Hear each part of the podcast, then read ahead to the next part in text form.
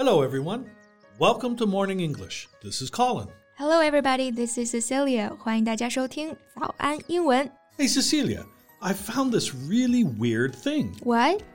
In Chinese culture, is it normal to persuade others to get divorced? Why? No, we have a saying. It is better to demolish ten temples than one marriage. 俗话说，宁拆十座庙，不毁一桩婚啊。 Well, a few days ago, I read that a celebrity couple got divorced, and the comments were all congratulating uh, the actress. When did a divorce become something to celebrate? Well, in some cases, it is. I know which couple you are talking about. 陈思诚和佟丽娅嘛，他俩离婚，那真的对很多人来说都是大快人心啊，大家恨不得奔走相告。 Why is that? Well, even as onlookers, we feel somewhat uncomfortable about this marriage. 尽管只是作为旁观者哈，我们都能感觉到他们这段婚姻啊，总是让人感觉怪怪的。那旁观者，我们用 onlooker 这个词。 What went wrong? 那今天的节目，我们就来聊一聊这个话题。 在节目的开始，给大家送一个福利，今天给大家限量送出十个我们早安英文王牌会员课程的七天免费体验权限，两千多节早安英文会员课程以及每天一场的中外教直播课，通通可以无限畅听。体验链接放在我们本期节目的 show notes 里面了，请大家自行领取，先到先得。其实归根结底啊，大家不看好这对的原因呢，还是觉得他们在婚姻里的位置是不对等的。You mean they don't match? Well, I, I think the actress is just gorgeous and the husband is very talented, right? Well, that depends. Maybe he does have some sort of gift, but his works, well, not my favorite. Why? Is he not handsome enough for you? It's not about appearance, it's more like, well, do you know what's the word used to describe him by most people? 油腻. Yoni. Isn't that a word used to describe food? Yeah, but now it's also used to describe man. 油腻两个字里面包含了太多的信息哈、由于文化差异呢，英文当中没有百分之百对应的概念，特别是这个神韵就很难传达。但是啊，我们可以借鉴英文里的油腻，然后呢是具体情况来具体翻译。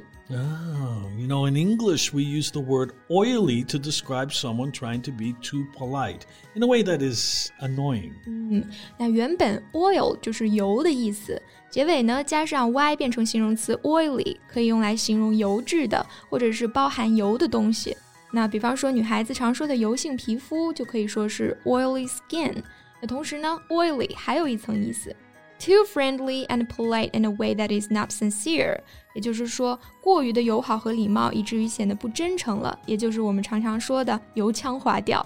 For example, I always thought he was an oily politician, and I'm glad he's gone. Another example, he smiled an oily smile, and I saw two gold teeth. 他露出了一个油腻的笑容，让我看到了他的两颗金牙。This reminds me of another word, greasy. Yeah, greasy is more negative than oily. 嗯，相比 oily 来说呢，greasy 这个词带有更多的贬义，比如说形容油腻的食物、 Greasy food, 油腻的头发、 greasy hair, 油腻的皮肤。 greasy skin. 嗯，那同样的，它也可以用来形容人过分的虚伪、谄媚，甚至是肮脏、不检点等等。 For example, oh man, that party was so greasy. I thought I was gonna drown in all that bacon fat. 天哪，那个派对也太油腻了，我以为我要淹死在培根的油脂里了。那其实呢，这句话就是形容派对上的人都非常的虚伪。 Whitney was acting greasy, so we stopped being friends. 嗯，那除了这两个词本身含有油腻的意思之外呢，还有很多词汇是形容令人讨厌的、虚伪的、过度礼貌的、谄媚的 等等一系列油腻的延伸含义啊。比方说这个 fulsome，它就表示令人生厌的、过分恭维的。 Her praise for the president is fulsome. Or this word cheesy，它表示俗气的、低劣的。For example, the jewelers have been advertising this completely cheesy heart-shaped pendant. 那珠宝商一直在宣传那些俗气的心形吊坠的广告。 What's wrong with a heart shaped pendant? I thought you girls loved them. 你怕是没有听过一个心形石头的故事啊，改天讲给你听。那扯远了，Let's get back. When I said they were not equal in the beginning, I don't mean their appearance or talent, but the way they get along in marriage. Ah, I see. So the husband was caught cheating more than one time. 那男方好几次被抓到出轨啊，那出轨我们除了可以说 cheat，还可以说 have an affair。 affair 在这里呢就指婚外情。Or we can use the word stray. Yeah, stray 这个单词呢本身是指迷路、走失。那有的人就会形容外遇这件事情是一时失足嘛，所以呢，stray 在这里也指在别处沾拈花惹草。For example. Why would Chen stray when he had such a beautiful and kind wife? Yeah, that's a good example and a good question.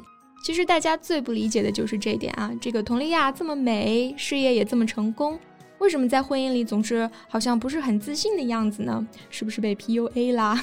You mean pickup artistry? Yeah, it includes methods of destroying a woman's self-esteem, setting emotionally manipulative traps to prevent women from leaving pressuring women to change their personalities to become more compliant. I've heard that in some worst cases, uh, they even encourage suicide and exploit women financially. Yeah, that's evil. Women are routinely criticized for their age, weight, or any perceived failing. I think they already have exposed PUA's usual tricks. Why are such things still happening? I believe the root lies in China's gender inequality. Pua is an easy scapegoat. Focusing on it simplifies the complexity of the tragedy. 这个 PUA 确实可恶啊！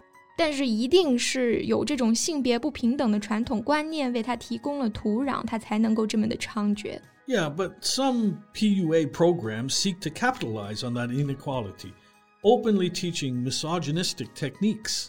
Capitalize on 指利用，也就是说，这个 PUA 利用了这种观念，大肆的宣扬歧视女性的所谓技巧。这个 misogynistic 就是指歧视女性的、厌女的。I don't think PUA will ever work with you, will it? no, never. You want to mess me up, make me doubt myself? Only myself can do that. I'll never let anyone decide how I look at myself. Mess up 就是指使某人心情恶劣或者精神崩溃。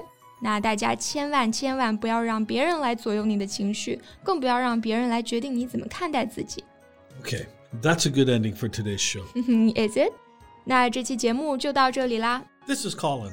Thanks for listening. This is Cecilia. See you next time. Bye. 今天的节目就到这里了。如果节目还听得不过瘾的话，也欢迎加入我们的早安英文会员。成为会员，您就可以无限畅听我们每天一场免费的中外教直播课，以及两千多节原创系统课程了。今天我们限量送出十个七天免费试听权限，试听链接放在我们本期节目的 show notes 里了，请大家自行领取，先到先得。This podcast is from Morning English。学口语就来早安英文。